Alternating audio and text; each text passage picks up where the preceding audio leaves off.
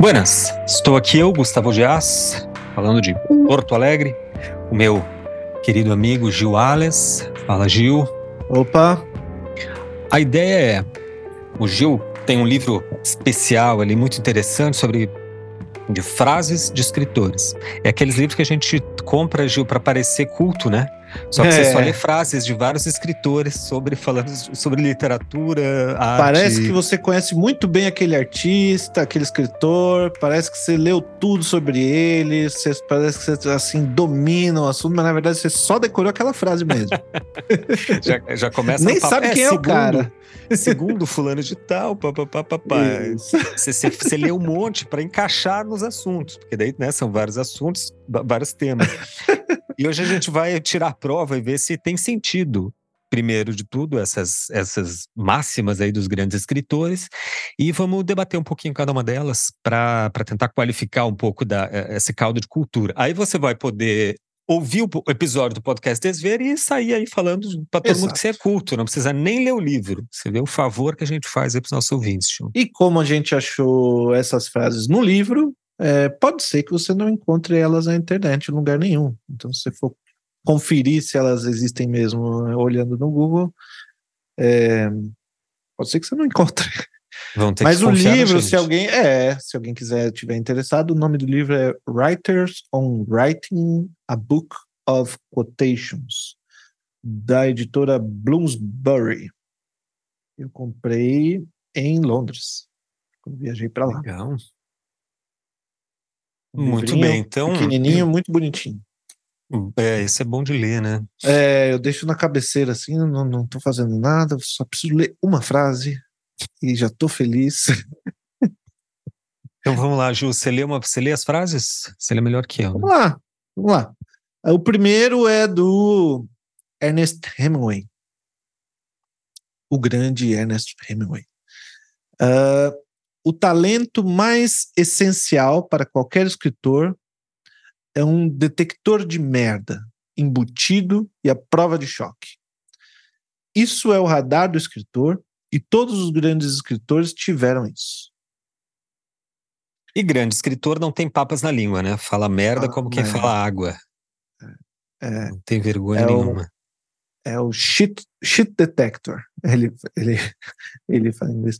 Pois é, isso é uma frase que eu fiquei muito contente de encontrar nesse livrinho, porque eu tinha ouvido ela do num curso que eu fiz do Salman Rushdie, que é um, um grande escritor que ficou, ficou, ficou mais conhecido agora porque sofreu um, um atentado, né? É, horrível lá em Nova York. E no, no curso dele, no Masterclass, ele cita o Hemingway, ele faz essa citação do Hemingway, falando sobre edição, né? Quando você está nessa fase do processo em que você já fez alguma coisa e está revisando. É, nesse momento você tem que não pode se apaixonar pelo seu trabalho, né, Gustavo? Tem que ter um desapego e conseguir perceber quando o negócio é, não tá bom. e aí, no caso, e aí você pode arrumar, você pode jogar tudo fora. Como é que é com você, Gustavo? É, só que isso daí, esse detector de merda, é extremamente difícil, porque implica você fazer a crítica de si mesmo. É. E daí isso implica duas coisas. Uma, você ter um distanciamento de si mesmo, que é muito difícil, isso para qualquer artista, qualquer produtor de arte, né? Eu tenho para mim, Gil, que assim, uma coisa eu, eu, eu, eu, tenho prova, que eu tenho experiência nisso. O desenhista não vê o que desenha. Uhum. Quem, quem vê é o outro. O outro vê, inclusive, daí vê os defeitos. Por isso que funciona tão bem, a, que é tão eficiente essa é, metodologia mestre-discípulo. Né, que critica-se muito a arte pós-moderna, com muita razão questionou esse tipo de ensinamento, né, mestre-discípulo, porque porque, com, com, razão, só que tem um fundo é importante, que é precisamente assim, um outro que pode estar no lugar do mestre, seja que tipo de, seja de quem for, é precisa de um outro para ver aquilo que é quem produziu não conseguiu ver.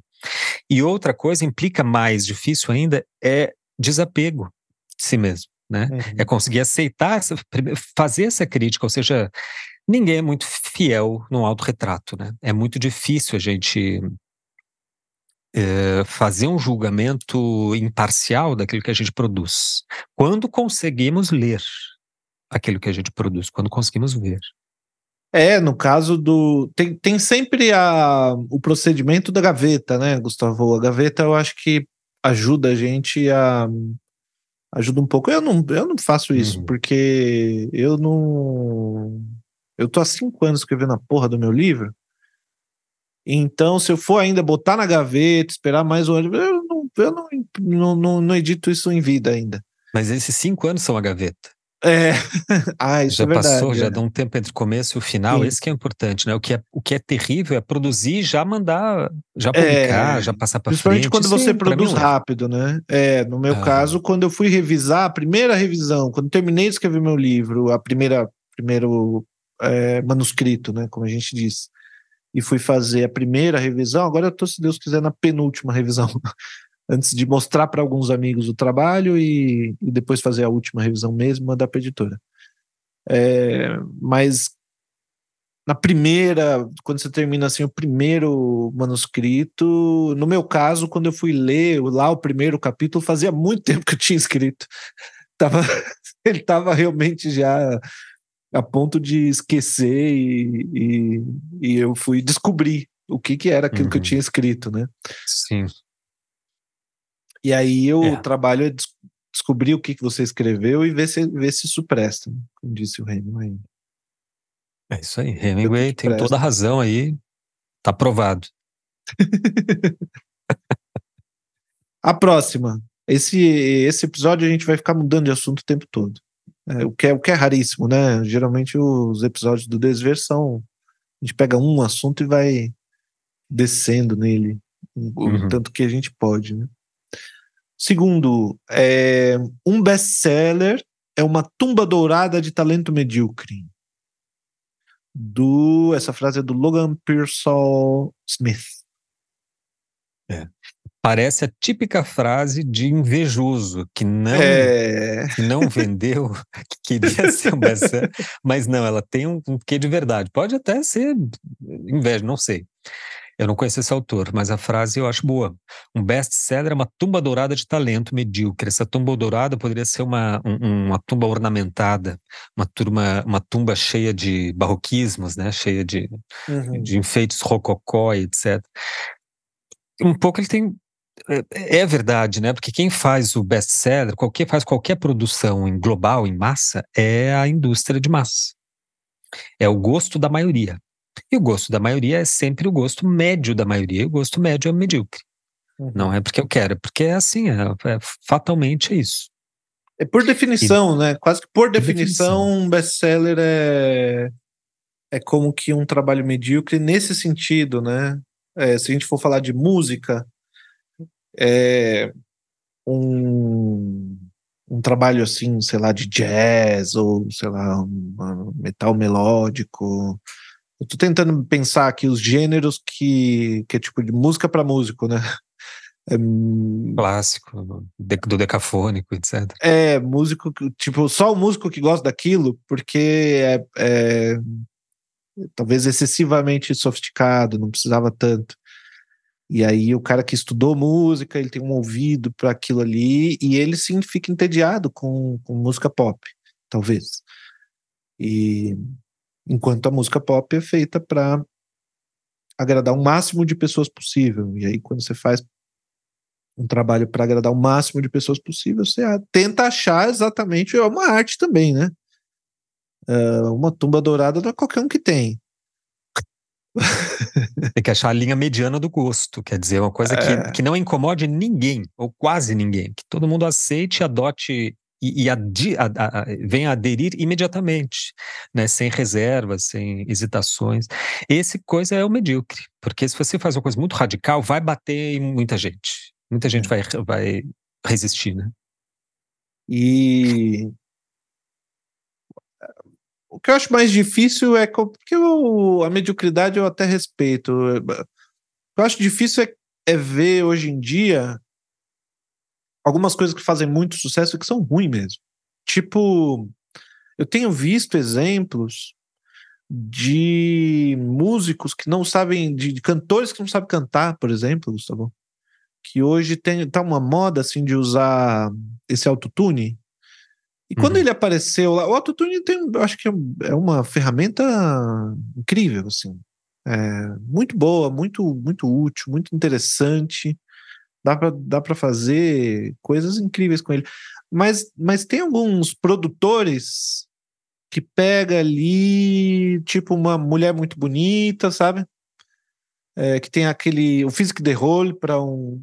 para um. para ser ali uma cantora de, de algum gênero. Tipo, eu vi um caso que era do sertanejo, mas a pessoa não, não, não canta. Assim, não canta mesmo. E, e, o, que é, o que é muito esquisito, porque a pessoa, as pessoas, na média, todas as pessoas são afinadas. Eu não tô nem falando, sabe? Não tô falando que a pessoa não canta extraordinariamente bem para lotar um estádio, que, não, que era o caso, estava meio que no estádio lotado quando eu vi. Não é nem esse o caso, a pessoa não, não era capaz de cantar afinado, que é, um, que é um completo absurdo. Ela só consegue cantar se tiver com o autotune ligado, senão o negócio não vai. Aí não dá, né, Gustavo? É, aí, aí realmente eu fico com inveja, porque é, ela não merece o sucesso. Eu, Pô, acho que, eu, diria... a, eu acho que gente como a Anitta, como uma, sabe, esse tipo de empresa, eu acho que eles merecem um sucesso. É, um, é, é difícil acertar esse talento medíocre, ele não é. Não é para qualquer um, não. Mas eu diria justamente que esse é o que merece sucesso, porque o sucesso é um produto do capital. Sucesso, ou sucesso em si é um produto. Você compra ele. Você vai numa produtora e você compra. Eu quero é. sucesso. Né? Aí, porque se a gente for analisar o que, que de fato, quais os best-sellers, de fato, não é esses cantorzinhos aí que tem muito sucesso por, por, por um ano, dois. É, os, é Beethoven, Mozart, porque faz 300 anos que eles são ouvidos e reproduzidos. Isso sim que é best-seller. Ou best, enfim. Né? Bom, é. Ah, no, no, no, Brasil, no Brasil, eu não sei se Balzac não é best-seller, Gustavo. É, porque metade do século XIX até tem hoje, que quantas vender. vezes foi... Não, não sei, tem que, tem que calcular, tem que fazer essa conta aí para ver. Sim. Eu acho que, será que em Porque... um século e meio, não, dois séculos, não, não, não, não mas, bate, Paulo, não... mas Paulo Coelho é o nosso maior exemplo no Brasil, né? É. De best-seller. É... E tem esse. algo que eu, que eu considero assim. É, bacana mesmo, que é uma capacidade de escrever fácil, né?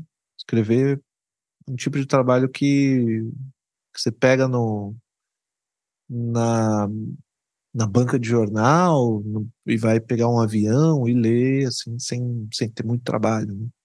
É curioso, porque não, pensando não agora. garante cara, nada, né? Você, eu, você tentar copiar o Paulo Coelho, você não, não vende que nem ele.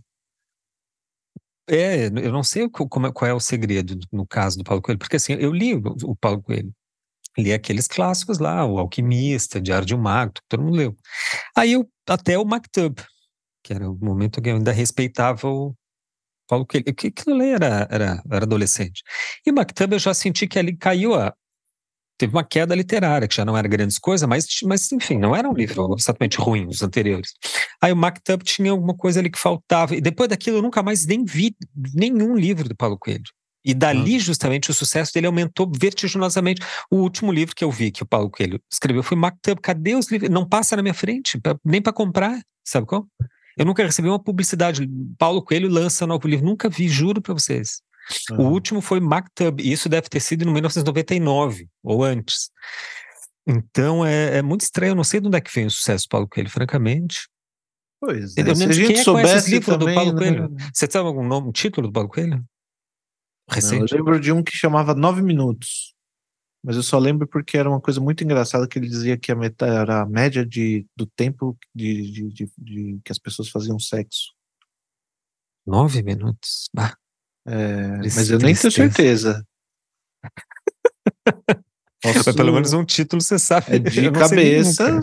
É 11. Eu pesquisei aqui no Google agora. É 11 minutos. 11 minutos. Subiu dois aí. mas faz muito tempo mesmo. Vamos seguir? Vamos. Qual que é a próxima? O Gerhard Nerval. O primeiro homem que comparou. Essa aqui é boa. O primeiro homem que comparou a mulher a uma rosa era um poeta. O segundo, um imbecil. Um pouco radical, né, Gustavo? É, é, é porque máximas assim Exagerado, tem, que né? ser, tem que ser radical, né? O Sartre, o Lacan gostava de umas assim, você manda, manda para curvatura da vara, né? Mas essa, essa, essa frase aí me lembrou um poema muito bom, cara, de um poeta nosso aqui de Porto Alegre, que é o Ronald Augusto. Ele tem um livro que é o Torna Viagem, baita livro, editado inclusive aqui pela Cotter, editorial do meu querido amigo Salvio Nincotter, e é publicado em 2020. E ele diz assim: eu vou ler um pedacinho de olha que baita poema, chama Velha Guarda. O poeta que canta a mulher isso, a mulher aquilo, eu deveria dizer o homem que goza do privilégio de cantar a mulher isso, a mulher aquilo. Esse mesmo que, preclaro em sua condição de lobo bobo, se autoproclama um degustador e entusiasta do vinho fino do corpo feminino, como se o conhecera como palmo de sua mão de punheteiro.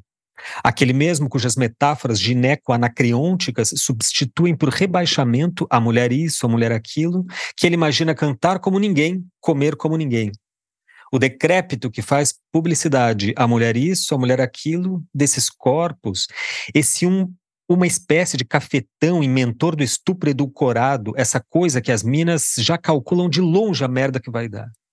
Então logo traste trasteje a mulher isso, a mulher aquilo, toada de toureiro calvo e renitente, cuja arte perdeu sentido para muitas e para outros, exceto para ele mesmo, abandona o canto a esse corpo que não te pertence, o erotismo de trocadilho, o estilo Vinícius, a saliva, essa coisa toda que até agora só tem dado merda. É um baita bom, poema, né? Que ele destrói o clichê e esse clichê de poeta. E o cantar, Vinícius, né? A mulher né? isso, a mulher aquilo. E bota o É, Vinícius, porque o Vinícius é. é. o cara da mulher isso, a mulher aquilo. É, eu não gosto do Vinícius, viu? Puxa, como eu não gosto. E eu, eu, eu, eu tenho vergonha de dizer, porque ele é tão respeitado, né? Mas eu não gosto nem um pouco do Vinícius. É, Só tenho que fazer o contraponto aqui. Não vou aprofundar, entrar no mérito, porque é Sim. outro tema. Inclusive, a gente tem que fazer um tema sobre ele, cara. Vinícius de Moraes, para mim, é o maior artista do século XX. nossa, Não é do Brasil, é do século XX. jura? Eu não devo ter lido, então. É porque você tem que ler, ouvir, assistir as peças de teatro, Aham. ler, né? Ele é um artista total, assim, né? Mas esse é tema para um outro podcast, a gente É, pode até é. debater isso aí. É, porque pode ter vários Vinícius aí, né? Um cara que. O da Bossa Nova, claro, né? E um desses poemas mais conhecidos, né? eh, Que ficaram populares, onde, onde provavelmente é o Vinícius da Tuba Dourada. A gente pode virar um. Vai virar um. Uma piada interna aqui. Ah, esse aí é um artista da Tumba Dourada. tá falando que é o. Tem um talento medíocre. Então tem uns poemas da Tumba Dourada dele, e aí deve ter outros que eu não conheço, que, que, que são bons. Ou tem um gosto diferente do teu mesmo. É, mas eu acho que o tema dessa frase aí é o clichê, né? Da rosa, comparar a rosa com a mulher com a rosa e tal. E, e eu tenho uma opinião muito forte sobre clichê. Eu acho que você tem algumas opções. Três. Eu tenho medo de enumerar as coisas que eu vou dizer, porque eu sempre falo que eu vou dizer três coisas, aí eu falo a primeira, falo a segunda e esqueço qual é a terceira. É, eu, tô, eu, eu tô contando aqui. É, vamos lá. Você tem três opções. A primeira é você conhecer os clichês muito bem e assumir quais são os clichês que você vai adotar no teu trabalho. Eu estou trabalhando com esse clichê aqui. A segunda é você ser uma pessoa que ignora os clichês. Você, porque você não conhece os clichês, você acha que seu trabalho não tem clichê, que ele é absolutamente original. Mas é, é simplesmente porque você ignora. Você não leu, você não, não foi às galerias, e aí você acha que é super original o seu trabalho só porque você não conhece mesmo. E a terceira opção é fazer um trabalho sem nenhum clichê. De fato. O que é, em si mesmo, um clichê.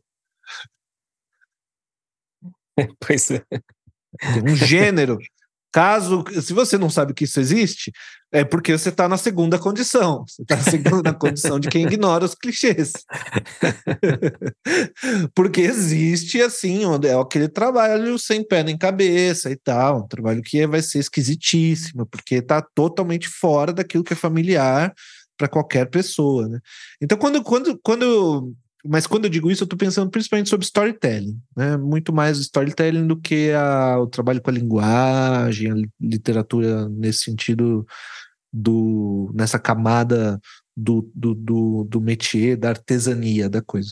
Quando eu falo de storytelling, cara, é impossível, impossível um, fugir de é, algum clichê, assim.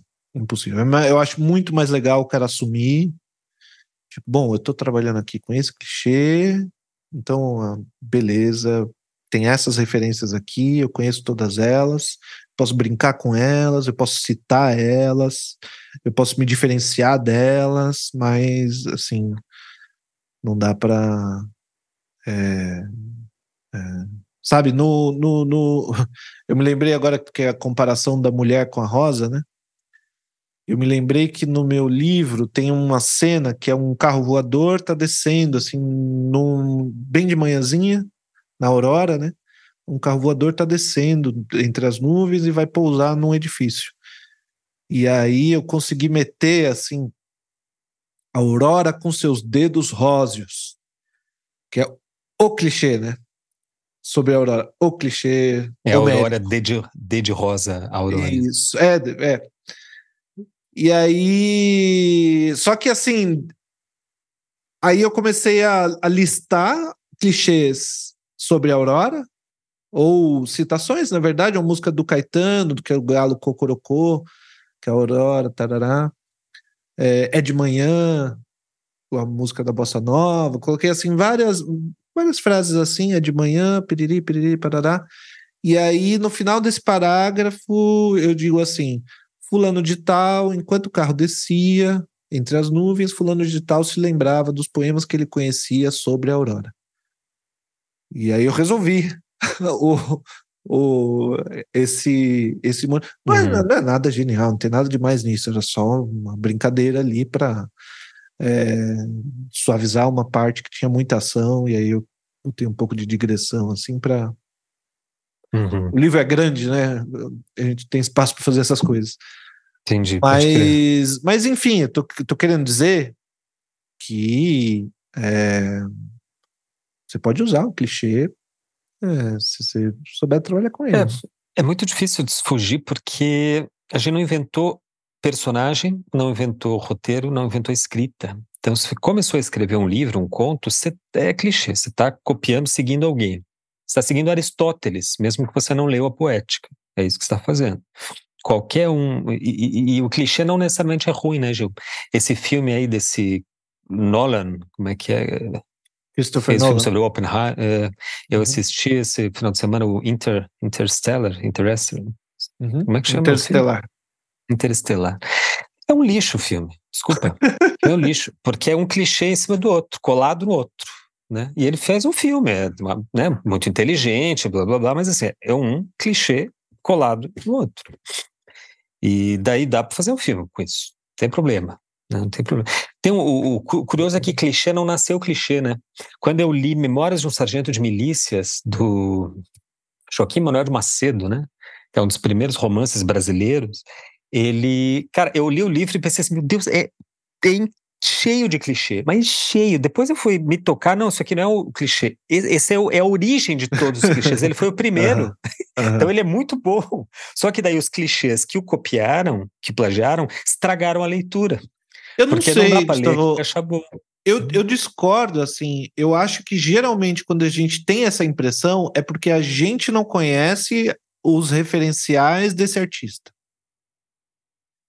É... Qual, qual, não, tá seja, seja qual for o caso, seja qual for o caso, é, eu acho que você você vê um trabalho do Christopher Nolan e acha que ele tem clichê demais, porque você conhece muito bem os referenciais sobre os quais o Christopher Nolan está trabalhando. É, e aí, de repente, a gente pode assistir um filme do Godard e achar que aquilo é absolutamente original, mas isso significa, na verdade, que a gente não conhece quais eram os referenciais do Godard.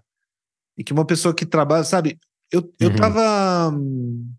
Puxa, pena que minha memória é uma merda, mas tem um, um cantor francês. É, eu tava ouvindo. É, e, e dos anos 70. É um cara que é, é famoso, assim, de. Ele Serge tá Gainsborough? Isso. Sérgio, isso. Eu, eu comecei a ouvir o Sérgio. Como é o sobrenome dele? Gainsborough. Isso, Gainsborough. Gainsborough. E aí comecei a ouvir o Sérgio Gainsborough e era e tinha tanta coisa tão parecida com o Chico Buarque. Mas tanta coisa. Eu achava o Chico Buarque tão original. E, claro, pode ser o inverso. Pode ser que o Sérgio que estava ouvindo o Chico Buarque e uhum. copiando do outro lado de lá. É, não vejo muito problema nisso. Mas seja em que caso for, sabe? Interessante, uh, cara. É, porque, porque assim, né? Eu digo isso porque eu sempre me surpreendi com isso. Então eu me lembro quando eu gostava muito, eu era, sei lá, adolescente, gostava muito de Pato Fu. E aí eu vi uma entrevista, Fernanda Takai disse que alguém comparou a voz dela com a voz da Bjork. E quem é essa tal de Bjork que é a menina do Pato Fu parece, que estranho. E aí eu fui ouvir a Bjork, fiquei sou fã da Bjork, assim, adoro Bjork. Até ah, um você certo... parou de gostar de Patufu. Parei de gostar de Patufu e fui gostar de Bjork. É, porque Patufu já me parecia um pouco pop demais, perto do trabalho da Bjork, que era mais radical, né? Uh, então, acho que é isso. A gente desconhece o, o. Bom, quando eu falo, né, Aurora com os seus dedos róseos, que é a tradução que eu li na época que eu li o, o a Odisseia. É, e você já leu outra tradução e você se lembra de outro jeito, né? É, eu li a do Odorico Mendes. É, então. Ele faz esses compósitos, né? Desde Rosa e Aurora. É, a versão que eu li não era verso, era prosa. E quando eu li isso, eu me lembro claramente quando eu li isso a primeira vez. Eu achei muito louco. É, daí Porque é maravilhoso. É foda. Mas né? é a primeira, é isso, ele é o primeiro homem que comparou a Aurora é, aos dedos, né? É, porque é aquelas nuvens, né? Parecem os dedos mesmo, tal. É, ou ou coisas bobas, tipo poisar mais um, Há menos peixinhos a nadar no mar do que beijinhos que eu darei na sua boca. É um verso tão bobo, né? Eu lembro claramente que eu estava no, no, rádio, assim, sentado no chão. Eu lembro claramente a primeira vez que eu vi, eu falei, caralho. Todo mundo que ouve o primeiro verso Chega de Saudade lembra da primeira vez, né? Você, eu o Caetano, o Chico, todo é. mundo lembra, eu, eu não lembro. Claramente, a primeira vez que eu ouvi Chega de Saudade. Claramente. Mas não dá, não dá para fazer. Assim, tem coisa, é muito difícil trabalhar com clichê, porque você não pode prescindir. E tem uma, eu acho que é aí que tá a arte, né? É você saber até onde você usa uma referência, até onde você vai com ela, até onde você pode. Até onde você está citando. O Caetano Veloso cita o tempo todo. Se tem alguma música que você uhum. acha que o Caetano Veloso escreveu todas as frases que estão ali, todos os versos que estão ali, é porque você não conhece as referências dele. Exato. Muito provável ele que. O tempo todo. O tempo todo ele está citando. Livro, tem literatura direto. É, é, Geralmente a gente que não conhece, não sabe que, de onde que ele está. Então, tem, tem exemplos que são óbvios, né? Ele, no, no Livros, por exemplo, na música Livros, ele diz: é, tropeçavas nos astros desastrada. Ele está falando do samba Tropeçavas nos astros distraída era o original, ele muda para desastrada. Ah, tem uma arte aí, ele mudou de distraída, mas, mas aí você pega o resto da. Você pega, ou, ou mesmo. No meio é... dessa música, desculpa, tem, um, tem um, um longo trecho que ele canta. Como é que chama isso? Que ele canta sem cantar? Que é falado, Sim, que, é recitado dentro tá meio que declamando, né? Em francês. Do, francês do. É, Vermelho Negro, do stand Uhum. Você veja, ele, ele vai no samba do. Não sei se é Orlando Silva esse samba. Noel, não lembro também. E, e até Stendhal, que é um clássico francês roman, eh, realista do século XIX, é muito louco. Né? O número de referência, a qualidade é. das referências. E. Exato, então tem a diferença entre você. Eu acho que é, é fina a coisa entre você citar uma referência que você está usando assim de maneira antropofágica, né? E você simplesmente cair num clichê. Uh, não sei se esse exemplo que eu usei do meu livro é bom, mas eu gosto. O samba é, é do Orestes Barbosa, Chão de Estrelas. Chão de Estrelas. O original, né? É muito Magnífico. bonito esse samba. É muito bonito esse samba. Que é a. É o, o barracão, né? Que tem o telhado dele é de Tá furado. Zinco. É. é. O pessoal não sabe, tem que explicar o que é zinco furado, Gil, porque o, que o pessoal é que nos ouve não. O que é barracão? O pessoal que ouve pela faixa etária não sabe, felizmente, que diabo que é telhado de zinco. Pois é. Então, zinco é aquela, aquela telha que é de metal, né? Que tem o formato de telha, só que é uma placa gigantesca com formato de, como explicar, de ondinha. Uhum. Né? E que, que, era muito barato, hoje não se produz mais, mas produzia muito, e era a primeira coisa que voava na ventania. é. Eles botavam no barraco, cara, e é foda, né? Porque ele voa, que é grande, ele é aerodinâmico o bagulho. E ele fura com o tempo, porque cai coisa e tal, e daí é que se filtrava a luz da lua pelos buracos e de noite parecia estrelas, né? Linda a imagem que ele usa. Sim. E o Caetano toma, pega de volta, né? Puxa, alguém poderia dizer: olha, que clichê. Uhum. Pô, o cara tá falando de novo aí, ó, tropeçavas nos astros, porra. E não é, é lindo. Essa música, eu adoro essa música, Livros, do Caetano. E o, e o Chão de Estrelas também. Mas então, eu acho, eu acho assim, é, talvez eu, eu não concordo muito, assim, eu acho que o primeiro homem que comparou uma mulher a uma rosa era um poeta. O segundo é um imbecil, é um pouco de exagero. Eu acho que o, seg o segundo teve a chance de fazer isso melhor. É. Né? O Só segundo, que o, o terceiro seria fez, é, eu não sei se o terceiro, é terceiro é medíocre. É que, é que depende muito de como é que ele fez essa comparação, né? Se foi realmente uma mulher é como uma rosa. Eu lembro do meu, eu lembro do meu pai. Meu pai dizia, meu pai dizia sempre assim: o amor é uma flor roxa que nasce no coração dos trouxa. É, é uma, uma bobagem, né? Mas então é bonitinho. É... Não, é, não é poesia, não é nada, é só uma piadinha, né? O, o cara que compara. Eu acho que você pode comparar uma mulher a uma rosa de um jeito completamente novo, sabe? É. Os clichês, na, já nas artes visuais, na literatura também, mas nas visuais acho que até mais, ele é um dos fundamentos da elaboração a gente disse que ia falar sobre técnicas e segredos para produzir e pensar arte. para pensar arte, você tem que entender o clichê. O clichê é o estereótipo. E o estereótipo é a forma original das coisas. Só que é uma forma que foi tão banalizada, tantas vezes posta, sobreposta e superposta na cultura, que ela deixou de ser visível.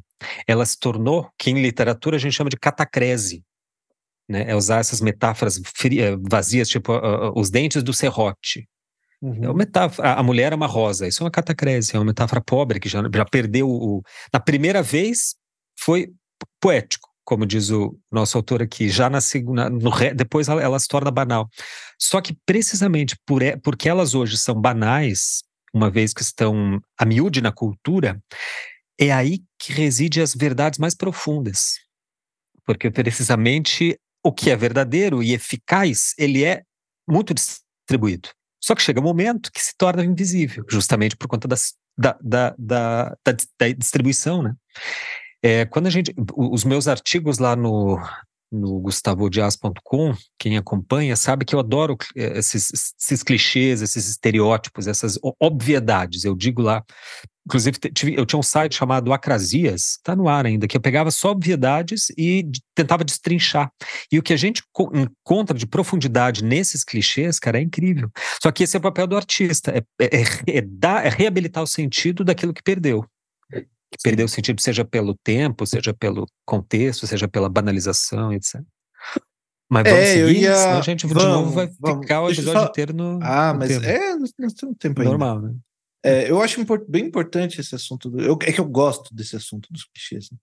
Mas eu ia citar um exemplo do que, que eu faço quando eu estou tentando lidar com um clichê no meu trabalho como escritor. E eu, eu lembrei de um exemplo aqui, de uma frase é uma situação na qual um personagem é,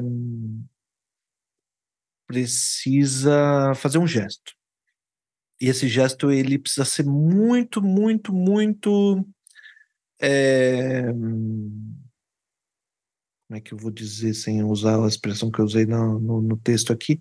Muito. Porque eu estou tentado já usar uma metáfora, né? Estou tentando não usar metáfora é, preciso. Ele precisa ser muito preciso, extremamente preciso.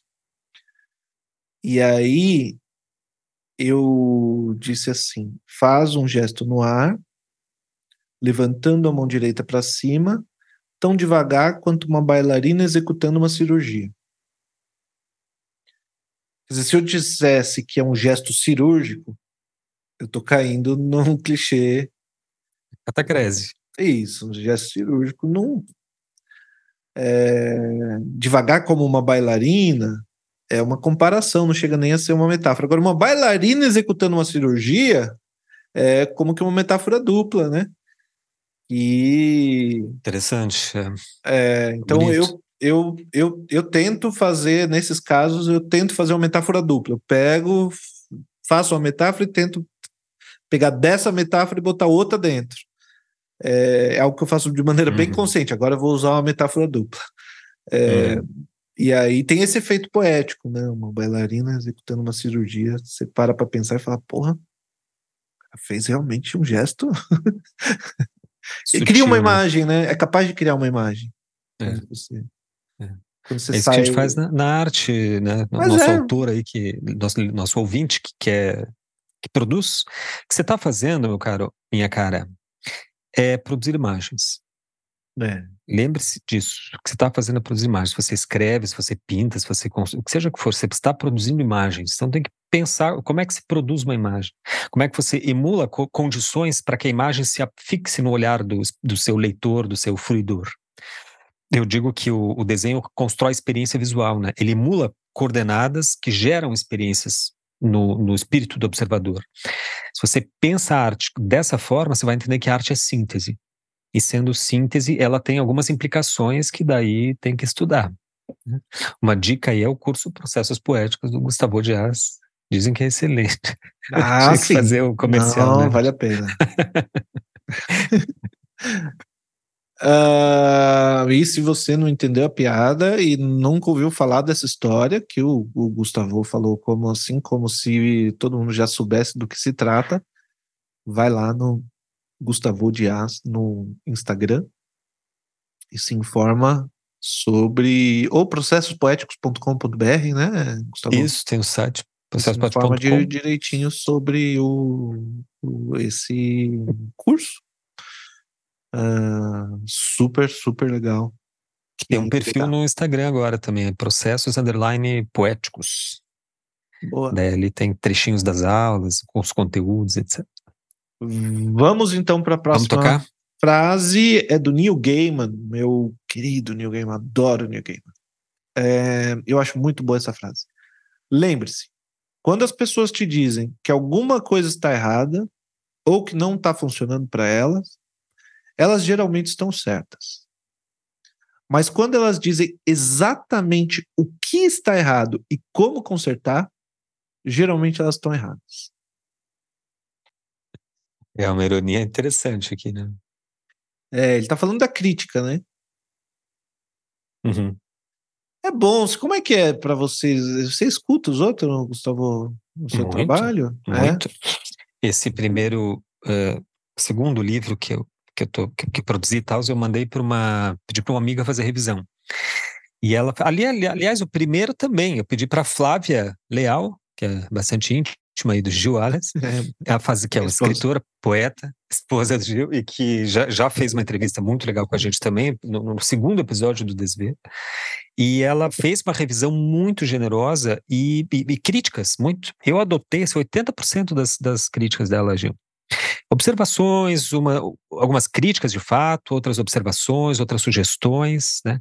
E agora a mesma coisa. O segundo livro pedi para outra amiga fazer revisão, ela fez uma série de críticas, eu adotei praticamente tudo. Porque a crítica é o, é o que qualifica um trabalho artístico. Porque assim, não é o talento, né? Cês, desculpa, gente, vocês não são talentosos, tá? Sinto nem muito, nós. Vocês não são, nem nós. Nem nós. Talentosos era Michelangelo.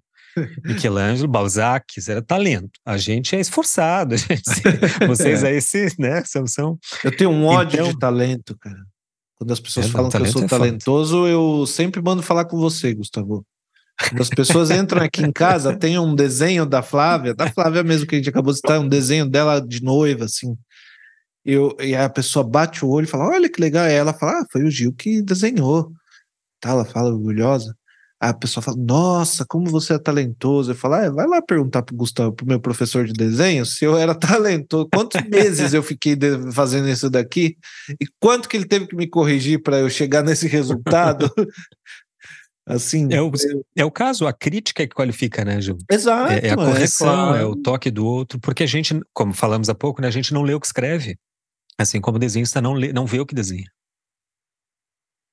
É, eu, eu acho que o, o importante aqui, o, o, fino do que o Neil Gaiman está dizendo, é que uma pessoa pode ler um trabalho teu e falar: Ó, oh, tem alguma coisa esquisita aqui, eu não sei o que é. E que nesse caso é trabalho teu ir lá e, e achar o que que o que que você, o que que não tá bom, como é que você corrige, né? Uh, enquanto quando a pessoa fala assim exatamente o que está errado e o que, que você deveria consertar, ele está dizendo que geralmente essas pessoas estão erradas porque é, é trabalho é trabalho seu, né? Descobrir o que que está errado, como que, como que deve consertar e tal.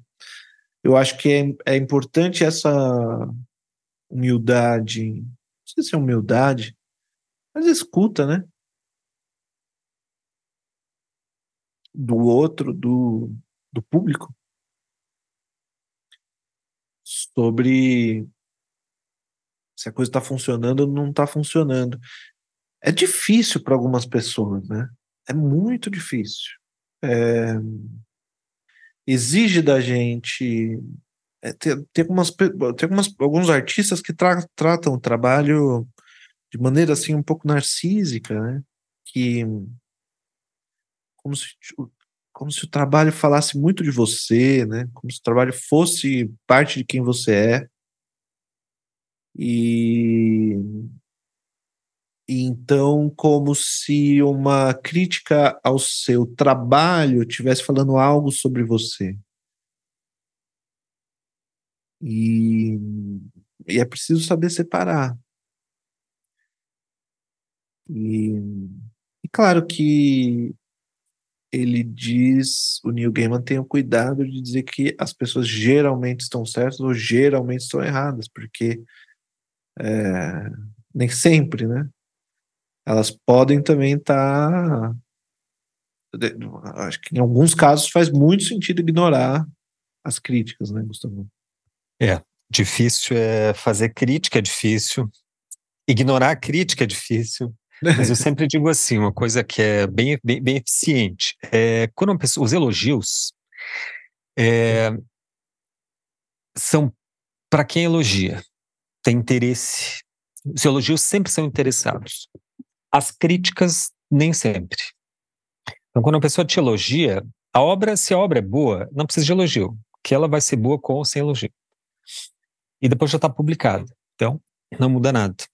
Se então alguém te elogia, ele quer te agradar, te dar um elogio, ele quer estar tá interessado em você, né? veja bem. Ou quer se, se, mostrar que ele leu a obra e quer, ou seja, quer estar tá interessado em você, né? Ou, ou, construir uma relação de afeto com você para, para além para além da obra.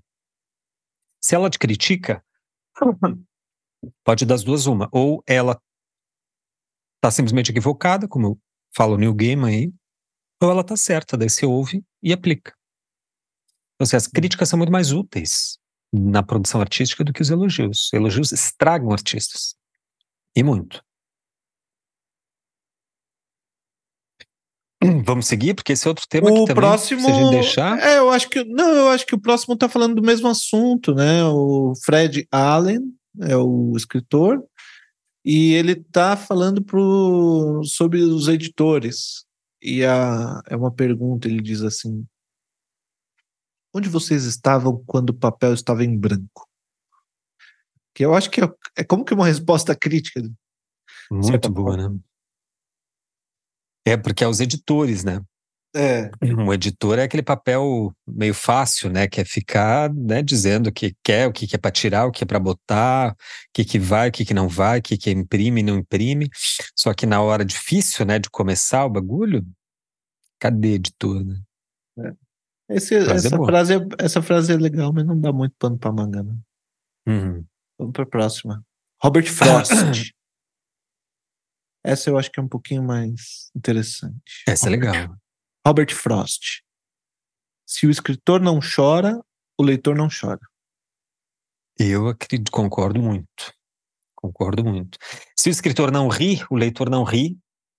Se o escritor não fode, o leitor não fode se o escritor, quer dizer, a, se o escritor não, passou, não passar pela experiência, é, e mais, a experiência com a maior radicalidade possível, ele não sabe quais as coordenadas que constituem aquela experiência específica. Logo, ele não escreve, logo seu leitor não, não, não tem a emoção, né? O Vinícius de Moraes tem um poema lindo que é O Haver. Se vocês procurarem no YouTube, tem ele próprio declamando, magnífico. O haver, do verbo haver, a, a né, de haver. Aí ele diz assim: é, ela vai enumerando coisas que restam. Ele já na velhice, né, um dos últimos poemas do, do Vinícius, se não me engano. Ele diz assim: resta essa é, esse ódio pela poesia não vivida. Eu acho que é disso que fala essa frase aí do Robert Frost, e eu acredito muito, cara. A poesia que não é vivida, ela é uma série de clichê. Esse é o clichê vazio, que é uma cópia de uma cópia de uma cópia. E a gente vê pelas temáticas. As obras meio clichês e ruins, assim, tem temáticas que já, a própria temática é clichê, que não implica vivência, que não implica vida real do escritor. Né? São, são histórias aí que estão no, no, no, no clichê popular, na consciência popular. A, as grandes obras históricas, eles têm uma, uma gota de sangue, sempre. É, eu, eu, eu li, a primeira vez que eu li essa frase, eu li de uma maneira bastante diferente. É, eu estava pensando, assim, tinha algo, que tinha algo em elipse ali, que você não. Eu interpretei de maneira muito diferente da sua. Que era assim: se o escritor não chora com aquele capítulo que, que o leitor deveria chorar, sabe? Então o leitor não chora. Sabe? Então, assim como o músico tem que estar tá triste para enquanto canta, para o outro, ele tem que sentir realmente naquela nota, ele tem que sentir, chorar e aí o outro vai chorar também, como que nessa eu me lembro Entendi. de. Eu me lembro de, de, de, Eu te contei já isso, né, outra vez. É, tem um ou dois capítulos do meu livro que eu chorei, assim, chorei. Tem, tem um. Tem um. Não vou contar aqui, não faz nenhum sentido contar, mas. É, oh, spoiler. Dá, né? É, Não dá mesmo. Mas é. Mas eu chorei quando imaginei, na primeira imaginação da cena, que foi a partir de uma. que me aconteceu a partir de uma, de uma entrevista que eu estava assistindo. Eu tive a ideia. Quando tive a ideia da cena, eu comecei a chorar. chorei, chorei, chorei, chorei, chorei. E aí depois eu fui lá, escrevi a cena, tá, tá, tá, tá. Depois, quando eu fui, tava revisando, comecei a revisar ali, chorei de novo. Eu fico muito curioso de saber se as pessoas vão. se foi uma coisa que me tocou, porque essas emoções elas são assim muito pessoais, né? Uh, o que que faz o outro chorar, o que, que faz você chorar, não, não tem assim. Tem algumas coisas que são meio, de novo, clichês, né? Mas são meio coringa, assim. Tem uns certos acordes que a gente sabe que se o músico sabe se quiser fazer o outro chorar, tem tem certos acordes que funcionam mais e outros que funcionam tem menos. Técnica. Progressões tem, tem. Assim como o ator, eu me lembrei enquanto você falava dessa coisa de viver, né? Viver para fazer arte, né? Nesse sentido de você tem que ter vivido um pouco. Eu acho que na, na literatura isso é imprescindível. Eu me lembrei do James Baldwin, é um escritor americano muito bom, uh, tem um trabalho bastante interessante. Uh, e ele dizia que fez, dava é, cursos né, de escrita escrita criativa nos Estados Unidos, universidade e tal, e tinha um problema. Puta, agora eu nem tenho certeza se foi James Baldwin mesmo que disse isso, foi um outro cara. Tanta gente que a gente ouve falando sobre escrever, é, que eu não me lembro. Mas talvez tenha sido o Salman Rushdie. Acho que foi o Salman Rushdie. Mas enfim, ele dizia que ele dando essas oficinas, né? Ele percebeu que tinha ali uma produção enorme de histórias que aconteciam no subúrbio, assim, de classe média, que era eh, exatamente aquele público do, da a vidinha dos alunos, né? Assim, foi criado no subúrbio dos Estados Unidos, aquela vidinha de classe média. O livro fala disso.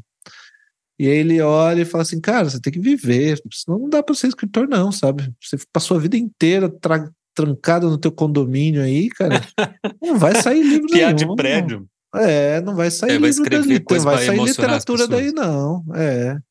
Nem e literatura infantil juvenil. Nada, não sai nada. O Salman Rushdie, quando foi escrever sobre numa temática trans, ele foi para a Índia viver numa comunidade é, de pessoas trans e ficou meses vivendo lá entre eles. É, vive, tipo etnografia, sabe? Ficou lá vivendo para entender como que é a coisa e é isso, é, esse é o sentido que eu li. Coisa. É, é, não, mas tem, tem, tem todo sentido, né? Mas eu estava pensando como ator, é, tem uma coisa que é um pouco esquisita, assim, né, pro ator que é você tem tem, tem, tem como que dois métodos principais, né, técnicas de atuação. E as duas são do, do Stanislavski, que é o grande mestre da, né, da, da de técnicas para o ator. É, uma é você é o método, o primeiro método do Stanislavski, que é o método da memória emotiva.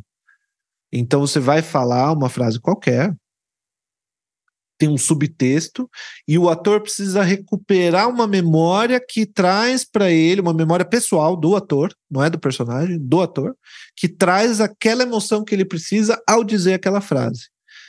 E é um método que é uma tortura. Se, o cara tem que ficar triste, ele vai ficar lembrando do cachorro dele que morreu, alguma coisa assim. Ele tem que ter vivido também para ter essas memórias à disposição. E, e aí ele percebeu com o tempo que, as, que esse método não é muito bom porque ele desgasta é, a memória vai se desgastando, ela vai deixando de, de causar aquele efeito. Né?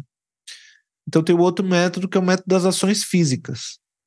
Então ele percebeu que se você, sem sentir nada, o cara não está legitimamente sentindo nada, mas ele sabe exatamente qual é a ação física que ele tem que fazer ao dizer aquela, aquele texto, etc., e aquilo cria uma emoção, como que mecanicamente que é esse é um já é um método mais do, do, do, do é como que um segundo Stanislavski. Teatro realista também, né?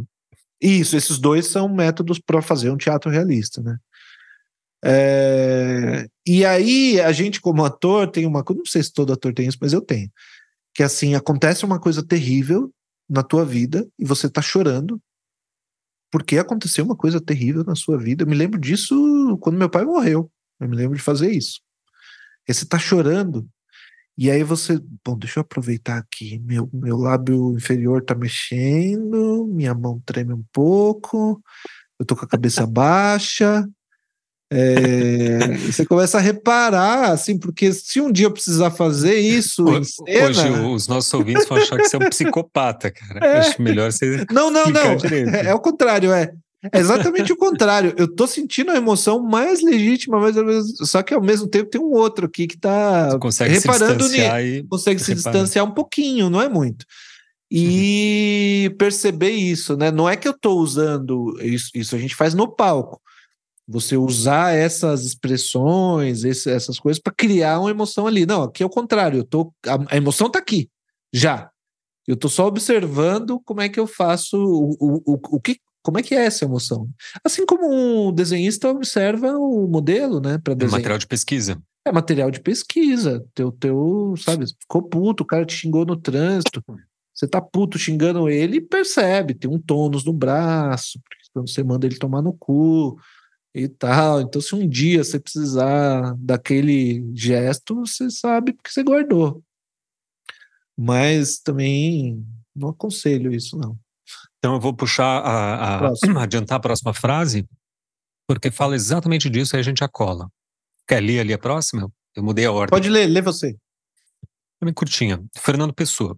A literatura é a maneira mais agradável de ignorar a vida. É disso que a gente estava falando, né? Essa é uma discussão perpétua. Não sei se é muito produtiva, mas vamos lá. Que é a é, as, as ações, as, o que é criar a, a criação, de fato, de, dentro da, da arte, ela deve ser deve ter esse vínculo com a com a vida ou não?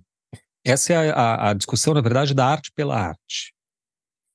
A arte deve ter uma autonomia absoluta ou relativa, mas deve ser autônoma aos processos sociais, à vida prática, material, ao pragmatismo da existência, ou ela deve estar relacionada ao pragmatismo da existência, o que implica a vida do autor, a consciência de classe, do, o pertencimento de classe do autor, conhecimento do autor, etc. Isso é uma discussão que vem lá dos pelo menos do século XIX, né, entre românticos e neoclássicos, por exemplo. Né? Os românticos defenderiam uma arte mais autônoma, dedicada às emoções e à subjetividade independente do mundo. Os neoclássicos defenderiam uma arte vinculada ao processo histórico, né? enfim, aos processos de classe.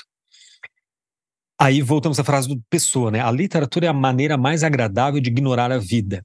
O Pessoa, a gente sabe muito bem, é primeiro que ele era um reacionário, não gostava, não nem sequer simpatizava com o socialismo, doutrinas sociais assim, ele achava ridículo. E era um defensor da arte pela arte, no sentido de que a arte tem uma autonomia em relação a, a, a, a materialidade, a espessura da vida, né? E para ficar no, no arcabouço dos românticos, era um gênio. Exato. É, Fernando Pessoa é um gênio. Esse, esse tem talento, tinha, né? Fernando Pessoa, se tu acha que tu tem talento, tu vai lá e lê o Fernando Pessoa, daí tu volte aqui e nos diga se tu tem talento ou não. Mas o que, que você acha, Gil? Sem querer entrar muito no mérito, porque essa discussão é infinita, você acha que você acha da autonomia relativa ou, ou, ou não determinista da arte? Olha, eu acho que as duas opções são boas. Uh, eu, eu tenho um pouco de preguiça de trabalhos que é, é, eu não é uma, acho que é uma coisa de gosto mesmo. Eu não gosto muito de trabalhos que buscam muita autonomia. Por exemplo, a música do que ele, eu acho que não tem nenhuma chance dele nos ouvir. Eu posso falar isso com toda tranquilidade. É, por exemplo, a música do Vladimir Safatli. Você Olha, já ouviu? Não sei, hein? Não sei. Acho que não tem nenhuma Depois que a gente chamou o Dunker, a, a Márcia Tiburi, Tá? Acho que não tem chance do Safado.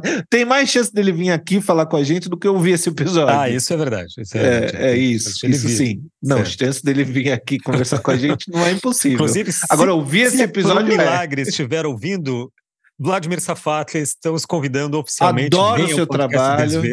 Adoro seu trabalho. Eu fui show, eu fui no show da, do, do Safato, eu vi ele tocar. Ele toca um piano fodido, ele é muito bom. Ele é muito bom mesmo. É... Bota assim um, uma garrafa de whisky, é... Jack Daniels em cima do piano. Dessa vez, né, que eu vi ele, ele tocar, bota a garrafa de uísque ali, abriu e tomava no gargalo, não tinha copo. Dá uma golada, toca uma música, dá uma golada, toca uma música. Mas ele adere, eu acho, né, a mais ou menos, e, e, lendo esse último livro dele, o que eu acho que fala bastante sobre esse tema que você está citando, que é em. Qual é o nome do livro? Esqueci o nome do livro. Em um com, em um com alguma coisa. É... O Impulso. Em um com o Impulso. É o nome do livro. Eu acho que, enfim, ele procura esse lugar da autonomia, da, da forma nova, né, da forma que quebra com os clichês, né, uh, da forma que quebra com aquilo que a, que a indústria cultural está colocando, uh, e acaba ficando um trabalho hermético. Esse é o problema. Um trabalho hermético, um trabalho que não comunica. Uh, um trabalho difícil, né? Mas que me parece às vezes difícil demais. Eu acho que se o Safala tivesse aqui ouvindo a gente, ele ia falar: é isso mesmo. É difícil mesmo, foda-se. Não gostou? O problema é teu, sabe? É, ele não é tá nem aí. Tem uma linha de resposta que é a mesma resposta que Marx deu quando os trabalhadores pediram para ele maneirar nos textos de crítica no, em jornal, os artigos que ele escrevia para jornal, com os quais Marx sobrevivia, era disso que vinha a, a, a, a sobrevivência dele. E ele respondia: Não, não vou maneirar coisa nenhuma. Vocês é que, que, que se qualifiquem para entender os textos. Eu não vou. Conhecimento você não dá. É. Ele usava a metáfora né, da montanha. O conhecimento é uma montanha escarpada. Depois que você sobe, não tem como descer é. cada escarpa. Vocês que subam. Mas então, é. Mas é assim, então assim, eu assim, eu, eu escuto música erudita, eu não tenho nenhuma dificuldade de escutar Bela Bartok, sabe? Tipo, música, mesmo música como Mozart Camargo Guarnieri. Gosto de ouvir música moderna, música esquisita, sabe? Mas é, acho que tem um ponto a partir do qual começa a me desinteressar. Então, não, não sou um cara assim de, de ficar ouvindo só um Chopin e tal. Tanto, bom, acabei de dizer que eu sou muito fã da, da Bjork. Acho que não dá para dizer do trabalho da Bjork, principalmente os últimos discos. Não dá para dizer do trabalho dela que é, é música pop. Mas assim, então eu tô dizendo que a é, eu acho que tem um ponto. Tem um ponto. É, eu acho que o artista que quiser fazer um trabalho muito autônomo, muito separado da vida, é um caminho honroso e aceitável como qualquer outro, e o artista deve fazer o que ele quer, mas eu. Se o trabalho fica muito hermético, geralmente me desagrada. E, no entanto, tem uma outra ponta da linha, né, Gil? Quando ele é tão, por exemplo, a, a, atento às questões sociais, que vira daí pu, pu, pura política, né? Instrumentalização publicitária. Não, é, isso, é propaganda. Vira propaganda. Aí. Agito próprio. Né? É. Agitação e propaganda é uma coisa que tem um sentido. Você, bom, aproveitar para fazer a minha aqui, inclusive. É, no a Companhia Antropofágica de Teatro, uh, que é um grupo do qual eu mais ou menos pertenço. Outro dia eu estava comendo uma pizza com eles, aí alguém perguntou assim: e você também é do grupo? Aí eu olhei e falei: não, e minha amiga, a, é, que, que é uma atriz do grupo, respondeu sim, falando sobre mim. Então eu não sei muito bem se eu.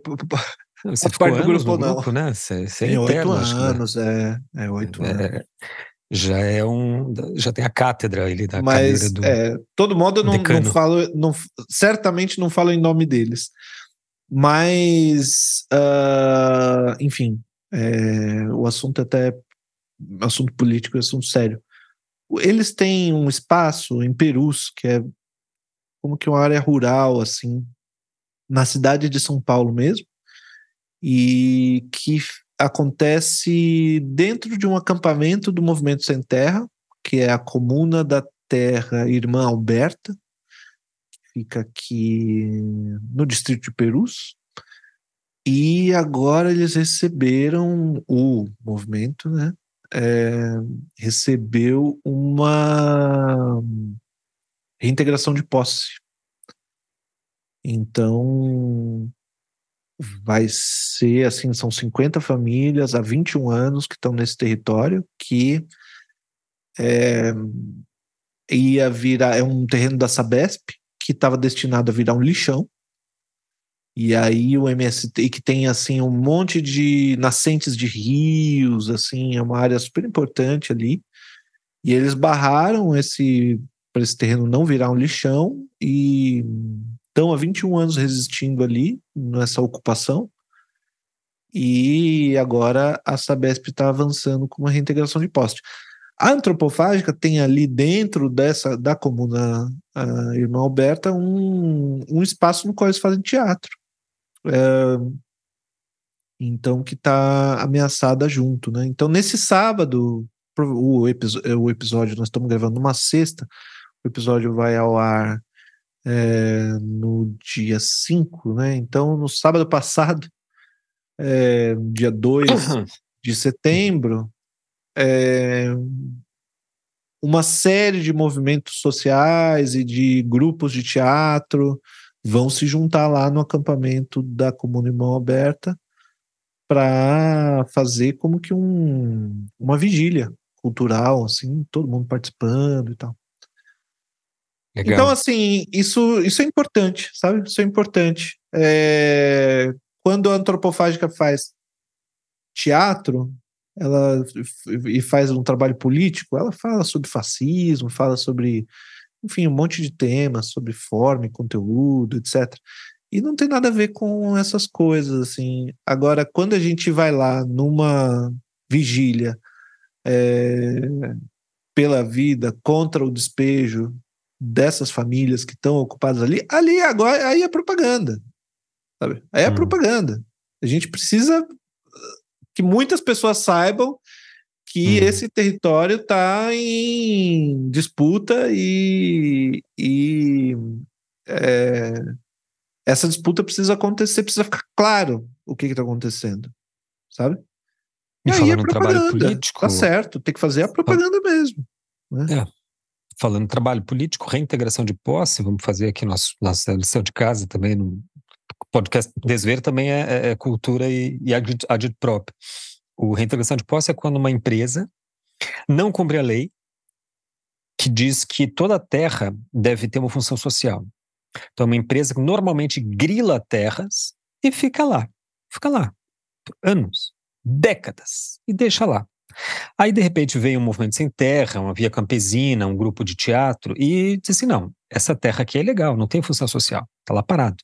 Isso que é latifúndio, não pode, é, é contra a lei, não pode. Daí vai lá e assenta, daí constrói casa, planta, constrói a vida ali, produz, torna produtiva a terra como a lei manda. E daí vem a filha da puta da empresa com papel que ela consegue de um qualquer juiz de primeira instância, chamado reintegração de posse. Quero de novo terreno. Esse é, é, é, o, é, o, é o fenômeno que está acontecendo aí e que infelizmente é mais comum no Brasil do que se imagina, né? É. Então, assim, para esse pessoal, não dá para ignorar a vida. É...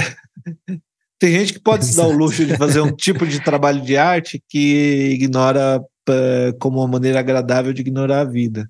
A frase Tem do Pessoa lembrando, não... né? A literatura ah. é a maneira mais agradável de ignorar a vida. Acho que o pessoal Isso. já tinha esquecido qual era É verdade. então, para algumas pessoas não dá. E, e, eu gosto muito da resposta que deu a Márcia Tiburi no, no último episódio, né? Aliás, eu, eu falei errado. Esse episódio que a gente está gravando não vai ao ar no dia 2. Dia 2 foi o da Márcia Tiburi. É, esse vai na outra semana. Tá Acho que dia 5, adiantado, cinco, dia 12. Dia 5 vai ser a da, da Márcia Tiburi, né? Já foi, você que está ouvindo aí. Se não Isso. ouviu ainda o episódio, ouça lá um antes desse, né? É. Entrevista com a Márcia Tiburi, maravilhosa. Tem vídeo também, você pode assistir tanto no Spotify quanto no nosso canal YouTube. E esse episódio vai no dia 12. 12. Uh, mas eu gostei muito da, da resposta que a Márcia Tiburi deu para essa pergunta que eu fiz para ela sobre arte política, né? E ela falou, cara, se a vida da pessoa, você é um artista que tem um comprometimento político, tua vida passa por isso, e isso não, ah, não dá para tirar, né? É... Mas eu gosto, viu, Gustavo? Eu gosto do meu fim de semana aqui, eu sento nesse meu, é, no meu escritorinho aqui, e eu começo a escrever meu livrinho de, de, de, de, de ficção especulativa, e esqueço que o mundo existe, totalmente, tanto quanto posso, e adoro essa experiência de ignorar. Para mim, para mim, é um exercício de angústia. Eu, eu escrevo, para mim, a literatura não é de, de, de ignorar a vida, é o contrário. É para viver a vida mais intensamente, para viver aquilo que eu não consegui viver. O Fernando Pessoa tem a frase, o, Fernando, o Ferreira Goulart tem a frase famosa: a, a gente faz arte porque a vida não basta. Eu acredito exatamente no oposto. A gente faz arte porque a vida excede. A vida excede nossa própria capacidade elaborativa dos fenômenos da vida. Então, a arte, para mim, é para fazer isso, elaborar os fenômenos da vida, tanto os meus quanto os eventos, os fatos sociais. A arte é para eu agonicamente sentir mais profundamente a agonia que é a vida ser absolutamente irredutível à linguagem. Então, uma das temáticas que eu trabalho bastante é a própria linguagem, a incomunicabilidade dela. Então, são esses essas, essas funções, assim, para mim, a literatura, eu, eu, não esqueço da vida, sabe? É como se eu precisasse, pelo, contrário, ali é que eu paro para analisar a vida. No resto, eu, acho eu tô que... só vivendo. Isso, o, o, George R. R. Martin, né, o escritor que escreveu o Game of Thrones, toda uma série de livros, um cara absolutamente fantástico. Eu acho que eu não aprendi storytelling com ninguém, senão com ele. É um acho que é um gênio do storytelling. É, a, a, frase que a gente selecionou dele fala muito precisamente um pouco isso que você estava dizendo, né, sobre essa angústia de escrever, né? Ele diz, é uma frase engraçada que eu acho que não dá muito debate não, mas que é uma frase boa. Ele diz assim: "Eu ouvi dizer que alguns escritores gostam de escrever. Eu gosto de ter escrito. Quer dizer, a não, é satisfação frase... vem no final do trabalho, né? Pois é, mas essa é uma pergunta, de fato, né? Uma pergunta que me fizeram, eu lembro precisamente, no ano de 1990, não, no ano de 2000, uma amiga minha, Daia, perguntou, você quando tá, eu estava pintando um painel gigante na biblioteca de Lages, cidade onde eu supostamente teria nascido, né? Não confio. interior de Santa Catarina. Uhum. E aí uma, ela me, me viu pintando e perguntou: Você tem mais prazer em fazer produzir, estar produzindo, ou no final, quando já está pronto? Eu até hoje não consegui responder, rapaz. Passou-se uhum. 23 anos, eu ainda tenho uma certa dúvida. Eu, às, às, vezes eu acho que é um, às vezes acho que é outro. É, eu não tenho muito, principalmente quando. Eu sei que é muito fugidio a satisfação de ter feito, para mim, pelo menos, eu não, não, nunca publiquei, né? Esse livro que eu, tô, que eu falo tanto vai ser meu livro de estreia. Eu não sei nem se ele vai ser publicado, então não, nem posso dizer sobre isso. Mas sobre... Vai, vai ser um best-seller também. É. Só que não para medíocres. Isso vai passar, vai ser a exceção eu vou da regra. ter o meu, o meu, a minha tumba dourada. Adoro. não tem problema nenhum, Gustavo. Nenhum. Se tu você... e o Ivan Zanzuki. Ah, é, exatamente. Exatamente. se as pessoas, se meu livro vender pra caralho e as pessoas falarem assim, ah, Gil é um medíocre, esse aí É um trabalhinho. Isso aí é tipo Paulo Coelho. Um Paulo Coelho, tá vendendo horrores, todo mundo tá lendo e tal. Chego lá na Flip, é, os, os, os leitores estão me rodeando e os escritores me odiando.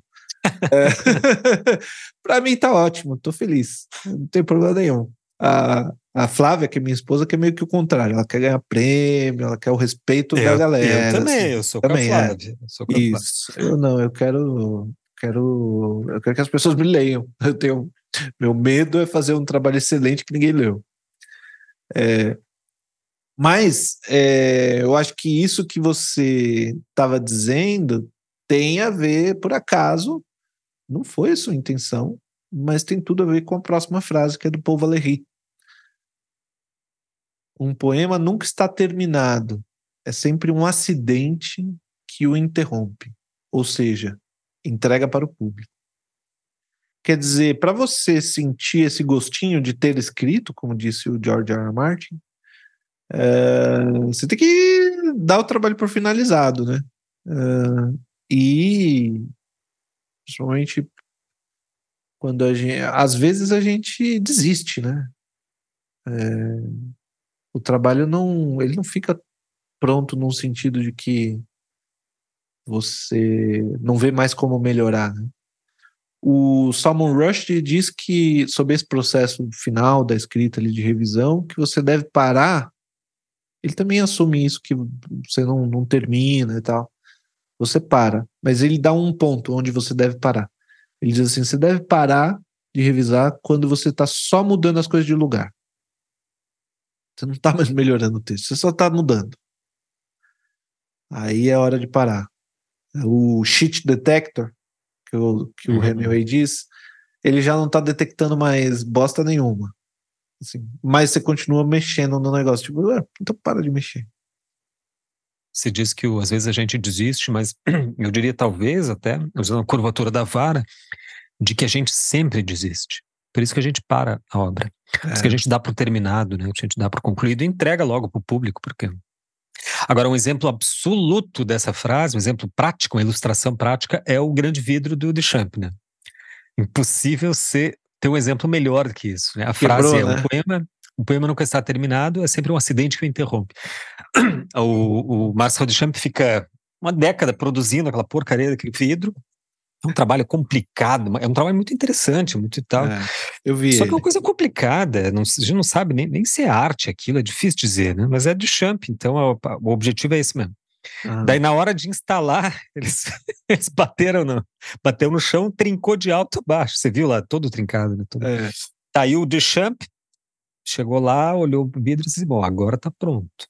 Isso. É o acidente que interrompeu é, e concluiu lindo, o né? trabalho né? por ele. Lindo. É lindo. Lindo. Isso é lindo. Desapego é um trabalho também. difícil, né? Um dos trabalhos mais difíceis mesmo. Um trabalho chato. Mas esse gesto dele de ver o acidente em vez de comer o couro do cara, falar agora está terminado, é muito bonito. A literatura antecipa sempre a vida, não a copia, molda aos seus desígnios. Essa que é boa. O Oscar Wilde, né, escritor inglês. Esse, esse é talento também. Esse era um gênio. Ele diz uma coisa incrível, cara, que me fez entender muita coisa. Ele falou assim: o século XIX é uma invenção de Balzac. Essa frase está rigorosamente correta. Porque eu não sei de fato se o século XIX existiu. Não posso saber. Eu suponho que sim. Tem os registros no livro da história, tem uma certa, certa lógica temporal, passado, presente e futuro, mas eu não vivi lá, eu não posso garantir. Eu vou pela palavra dos outros. E para mim, o século XIX, quando eu penso, quando eu tento imaginar o século XIX, que me aparecem são os personagens do Balzac. Que Balzac escreve a, a, a famosa é, comédia humana, que tem dezenas e dezenas de livros onde a, ambição dele era reconstituir, recontar toda a sociedade francesa, do, do, do, último até o, até o mais alto escalão da nobreza, né? do rei até o mendigo. Coisa que ele faz, ele executa. Né? Então, essa frase do Oscar Wilde fica mais dá, tem mais sentido analisando ainda dessa ótica, né? A literatura antecipa a vida, ela não copia, ela molda a vida aos seus desígnios. É isso que aconteceu. Por exemplo, a literatura do Balzac influiu, interviu diretamente na minha concepção da história. E a minha concepção da história, a minha concepção do tempo, mexe com a minha vida. Né, se ela influencia a minha, meu poder imaginativo sobre o passado, então sim, a, a, a literatura não copia a vida, ela faz o contrário, ela que cria a vida, ela vai moldando a vida, né, constituindo o que depois vai se revelar como vida, não é o antes. Não é que a vida acontece e os artistas copiam atrás, é o contrário, muitas vezes. Os artistas antecipam as coisas e depois a vida encontra seu curso a partir dali, porque o artista é quem dá a forma para as coisas se manifestarem e os sentimentos se expressarem. É, e eu acho que isso é a criação em seu estado mais bruto, né? imagina eu que gosto de ficção especulativa, ficção científica, ficção desse tipo, é de fato é colocar mundos no mundo, como diz o Caetano, né? Exato.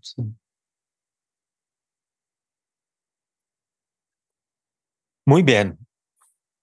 Aqui a frase do Goethe, que vem na sequência, também fala disso, né? O declínio da literatura indica o declínio de uma nação. É. Eu tenho é, é esse, é, tem um problema com esse é uma chatice minha, mas eu tenho um não problema com esse. Você fal... Não, você falou Goethe. Falei? Falou, falou. Tem um problema com isso que é hum, um tipo de concepção de mundo que é típica dessa época e que era aceita na Europa nessa época, que é um pouquinho racista, é, mas que era até o século XIX foi tida como ciência, boa ciência, é essa ideia de espírito é uma, é uma, uma ligação entre espírito da época e raça. Uh, a palavra nação aqui, nesse período uh, que o Goethe viveu, tem muito esse sentido de povo, e povo no sentido de raça, e declínio da raça, essas coisas me dão um arrepio. É, e, e, e, também, isso é só uma leitura minha, como eu disse, um pouco chatinha, é, do, desse tipo de colocação. Assim, quando, você, quando você bota a palavra nação, eu já tô, tô meio que torcendo o nariz. Seja Ou em qual, pátria, qual né? sentido for. Isso. Ou é. pátria. Pátria é pior Povo, ainda. Como, é. como diz o Safatli, né? A pátria é, o, é a versão paranoica do Estado-nação. Estado-nação é. grego, né? Uhum. É isso, é por, por ideologia. É, é, é. Mas eu acho que. E, e, enfim, eu também não sei o que, que é um declínio da literatura. Eu acho. É, é assim. Bastante elitista essa visão, né? Eu lembro do, da entrevista que a gente fez com o Eduardo. Jesus, qual é o sobrenome dele? Da, da, da Patois. É que eu só conheço ele como Eduardo da Patois. Lacerda. Lacerda. Eduardo da Patois. o sobrenome dele é da Patois. O Eduardo Lacerda, da editora Patois. É, e a gente perguntou para ele sobre isso, né, sobre qualidade literária, critério para isso. Ele respondeu de maneira assim, peremptória, assim, tipo, não tem isso. É, o que tem é um gosto. Uma pessoa gosta de um trabalho de tal tipo, o outro gosta de um trabalho de tal tipo. Por acaso, eu gosto muito do Goethe. o Sofrimento do Jovem Werther é um dos meus livros favoritos. Assim, é, é, eu me lembro claramente a primeira vez que eu li. Assim, eu me apaixonei junto com, o Werther. E, e massa que sofri você leu livro. muito com, com, com ele ali. É, um livro de formação, né? Um romance de formação é, daqueles. É. Muito bonito, né? É, e o, o Goethe é o Goethe. Mas, cara, eu falo de um, de um, ponto de vista, lendo essa frase do, do Goethe, é, eu assisti uma palestra, na verdade, acho que assisti duas vezes, se não me engano, do é, meu caro artista e amigo Israel Kislansky, que é um puta modelador, talvez o maior modelador hoje do Brasil, um dos. Kislansky, e ele dá um curso, dá um workshop no Brasil todo, aí que vai circulando e tal. E ele abre o workshop com uma aula teórica aberta ao público, que daí você pode ir lá assistir e tal, que é uma palestra justamente sobre. É, é um histórico, uma versão histórica da, da, da, da, da escultura no, no, na, na arte. E ele faz uma leitura e é a partir justamente desses períodos de, de ascensão e declínio estético. E aí ele vai mostrando, por exemplo, para visualizar e resumir isso, na Grécia teve evidentemente uma ascensão da escultura, Grécia helênica, que é ali que tem Anaxágoras, Anaximandro, Fídias, etc. Então ali tem uma, um grande avanço, e aí ele cola com o contexto social. Havia um, um contexto de, floresc de florescimento econômico, havia, re, repercute num certo conhecimento de é, é, florescimento de, de, estético também, né? E ele vai, bom, daí na sequência vem a Roma. Aí a Roma tem um período de excelência que depois decai vertiginosamente, que coincide, não, não por acaso, com o, é, o declínio, principalmente da República Romana. E assim por diante. Ele vai mostrando as obras de um e de outro período, do período em ascensão daquela, daquele povo e do período de, de, baixa, né? Cara, é visível como a arte tem uma potência imensa, assim, estética, em termos de criação, plasticidade, originalidade, vi, vigor é, dos períodos em alta e como os períodos em baixa é uma arte pobre. É uma arte Sem que é dúvida, clichês, porque etc, etc. Sem dúvida, porque para fazer para um, para aí sim a gente pode falar de uma nação no sentido de um coletivo qualquer de pessoas, né? Pode ser uma comunidade, vamos dizer assim. Para uma comunidade ter um artista, ela precisa produzir comida que sobre para um deles não ir para a roça e ficar fazendo a porra da escultura, sabe? É, pelo menos Sim. um deles tem aquela comunidade ali, tá todo mundo plantando, todo mundo colhendo, todo mundo fazendo um bolo de fubá, e o pãozinho de manhã, o outro pega o leite da vaca e tal, e a galera tá toda ali suando, e tem um que tá fazendo escultura. E um vagabundo. Exato. tá lendo, tá fazendo tá filosofia, é, tá escrevendo poesia, o bonitinho acha que é, isso, isso é trabalho. que nem a gente, assim, ele acha que faz isso é trabalho. Ele, é, ele, é tolerado nos períodos de é, cheia, né? Exato. De abundância. Tá, na, quando tá todo mundo passando fome, esse cara não. Primeiro que ninguém vai comprar o trabalho dele, né? É, porque as pessoas estão sem dinheiro. E, e aí a gente entende que uh, por que, que a cultura, a arte no Brasil está no estado que está, porque nós não somos um país desse tipo que é. no ao contrário, a gente é um país não, é, que, que, que, que tem muita gente passando fome, né? Eu saio é, na porta de casa, tem, tem morador de rua aqui na minha rua, a gente, é assim, é terrível. É um fracasso no Brasil, é um fracasso é, coletivo quando... absoluto. Né? Eu não sei como que a gente tem coragem de fazer arte nesse país. É verdade, é um, a gente faz, por, faz arte por, por teimosia e apesar de. Apesar Exato, é. é, a gente. Pô, é só você comparar, Gustavo, é, a condição de um artista no Brasil com a condição de um artista na Alemanha, na França, sabe? É, porra, quando eu recebi aqui no Brasil um, um grupo de teatro da Alemanha, eles vieram para o Brasil, ficaram com a gente lá no Antropofágico um tempo. Os caras contavam assim: ah, não, lá a gente tem o teatro, teatro estatal. O cara faz igual tem a USESP aqui, né? Ou a USPA em Porto Alegre. Lá tem teatro, tem, sabe, tipo. Tem um cara, eles contaram assim: tem um cara que o trabalho dele é apertar a campainha do. Sabe que tem a campainha do teatro? Primeiro sinal, segundo sinal, terceiro sinal. Tem um cara que o emprego dele é esse. É mesmo, cara. Esse é um emprego do cara. É apertar a campainha do teatro. Cara, esse aí não pode se atrasar, né? Na Alemanha. Uhum. Exato. Trabalho de muita precisão. Parece fácil, mas é, cara. então, assim, é... é assim outra outra coisa, né? Mas a gente a gente volta lá pro Fernando Pessoa, a gente faz arte porque para ignorar a vida, né? porque a gente não consegue não fazer. É, por isso que a gente faz. É. E eu tenho uma ambição que pode ser absolutamente patética, mas eu tenho, coisa que a gente traz do, da, do berço, da, da criação, que é fazer arte um pouco para vislumbrando uma, uma esperança futura, uma expectativa assim meio de transformar a realidade, porque o que precisa, eu acho, é, por incrível que pareça, a nossa sociedade precisa de mais poesia e mais arte. É. Não é exatamente comida. Comida é, é, imediato, precisa, só que ele é imediato. E a longo prazo, vamos ficar só comida, só comer? Para mudar as circunstâncias, primeiro precisa uh, uh, sensibilizar esses sujeitos que estão no poder, que são sujeitos do poder.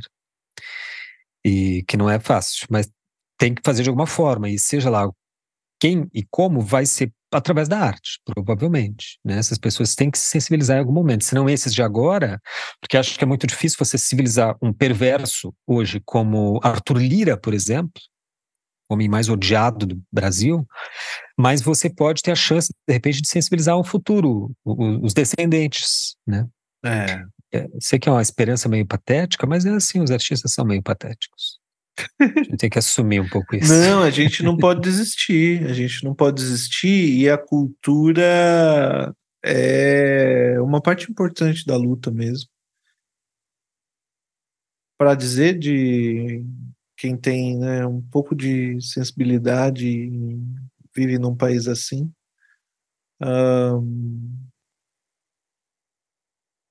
serve para ignorar a vida e para lidar com esse real da vida, né? De alguma forma. Quer dar alguns avisos para a gente encerrar, Gustavo? Eu acho que essa última frase aqui a gente deve dizer ela antes de desligar o. o antes de encerrar o, o, o episódio. Vamos, vamos, antes de apertar o stop. Isso. Vamos dizer. Os avisos é só para o pessoal. É, eu queria agradecer o pessoal novo que chegou. No último mês a gente teve uma, um avanço aí é, quantitativo nos, nos, no, no Desver e nos deixa muito feliz. Esse último mês foi o, as comemorações do centésimo episódio, então a gente fez uma série de entrevistas com pessoas extraordinárias. Quero elencar aqui Christian Dunker, Márcia Tiburi, Ivan Zanzuki, é, o Douglas Rodrigues Barros, Tix, o artista, né, que é o Thiago Nogueira, é, e entrevistaremos ainda, você já deve estar tá, já deve estar tá, é, sabendo, o Cláudio Tebas. Então, essa, a gente conseguiu esse, esse monte de gente massa, legal, assim como uma comemoração e um presente que a gente oferece para os nossos ouvintes, porque eu sei que são, são pessoas que estão aí transitando na produção de cultura, né? É, que a gente frui, que a gente consome, e ele foi, eles foram, foram muito, muito ouvidos e, enfim, é, fizeram aí a, a propaganda do, do, podcast, que daí aumentou o número de, de pessoas. Queria agradecer, dar boas-vindas para os novos, novos ouvintes. Quem não ouviu essas entrevistas, vá lá, tá no, tá no podcast, são as últimas entrevistas, todas muito legais, e por conta da generosidade dos nossos é, entrevistados, né, que, que nos concederam esse tempo de partilha com a gente. É isso. Muito bem. Uh, é, eu fiquei, eu tô muito feliz, assim, com o corpo, assim, que o podcast ganhou. Eu acho muito engraçado, Gustavo, que eu, no meu Instagram pessoal, eu nem tenho muita vontade de divulgar as coisas do, do, do, do desver, né, porque eu tenho muitos amigos que não estão nem aí para essas coisas, e, e, e aí quando a gente entrevistou o Dunker, vários amigos meus chegaram assim e falaram: Ah, e não é que você tem um podcast? Que legal. Eu, tipo, porra, eu. tá certo que eu não fico falando o tempo todo do podcast no meu Instagram, né? Mas eu falo bastante. E aí a pessoa descobriu tá agora. Bio, né? Tipo, tá é isso, bio, tá pô. na bio e tal. A gente fala, sei lá, no mínimo uma, duas vezes por mês eu falo do, do podcast. É, se não falo de todo o episódio, né? E as pessoas estão descobrindo agora uh, que a gente tem esse podcast. Eu acho isso muito engraçado. No centésimo episódio. É, você vai ver, quando todo mundo descobrir, vai ser um sucesso de arrebentar, milhões de views, milhões. Daí a gente mostra o, o a nossa tumba dourada para todo o Brasil. Mas enquanto a gente não faz todo esse sucesso, a gente garante que a gente não tem um talento medíocre. Exato. Essa é a vantagem de não fazer sucesso e de não ser um best-seller. Você, Você sabe, sabe que medíocre você não é. Exato, pelo menos. Ou não, né? Ou não, é. Vamos encerrar então? Vamos Você encerrar a frase com... do Cage? Exato. Vamos encerrar com a frase do, do John Cage, que é a seguinte: Eu não tenho nada a dizer, e eu estou dizendo isso, e isso é poesia. Adeus. Falou, até mais.